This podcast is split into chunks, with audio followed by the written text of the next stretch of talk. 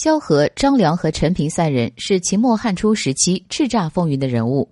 萧何有着卓越的功绩，刘邦则将他封为汉朝第一功臣。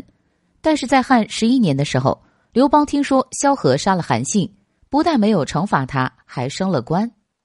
在这里，我们不得不提到张良。要知道，张良、韩信和萧何被称为汉初三杰。张良一直都在为刘邦出谋划策，被刘邦称为是运筹帷幄之中，决胜千里之外。而陈平则是一位功绩一般的人。在刘邦逝世之后，陈平得到吕后的信任，辅佐年幼的汉惠帝。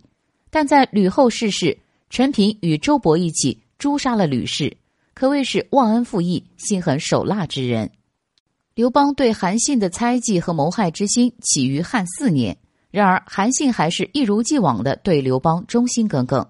而在汉六年的时候，有人告发刘邦，韩信要谋反，刘邦十分愤怒，且去问陈平。但其实刘邦和陈平都知道韩信是不会谋反的，可陈平还是给韩信分析了楚强汉弱的局势。在汉十年的时候，刘邦率领大军亲征，韩信因为生病没有跟随。这就是让他的家奴有了可乘之机，诬陷韩信要杀死家奴。没想到的是，原来一直推举韩信的萧何，最终为吕后设计出如何杀韩信的计划。在韩信死后，萧何、陈平、张良三人都有了报应。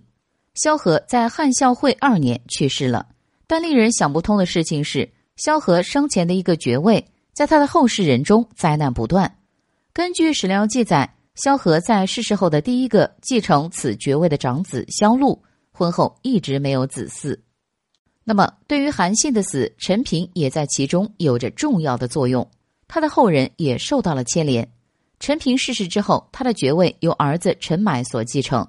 两年后，陈买就死了，后来这个位置又给了陈和，而陈和又是一个十恶不赦的人，被皇帝知道后将其斩首示众。曾经地位显赫的陈平，没想到自己的后代竟如此嚣张。结局比较好的就是张良了，他早年就跟着刘邦出战，后来因为身体不好，只能给刘邦出谋划策。在项羽兵败之后，张良大多数时间都远离世事。在张良逝世之后，他的儿子以不敬之罪被免，张良的后人就这样在时代中消失了。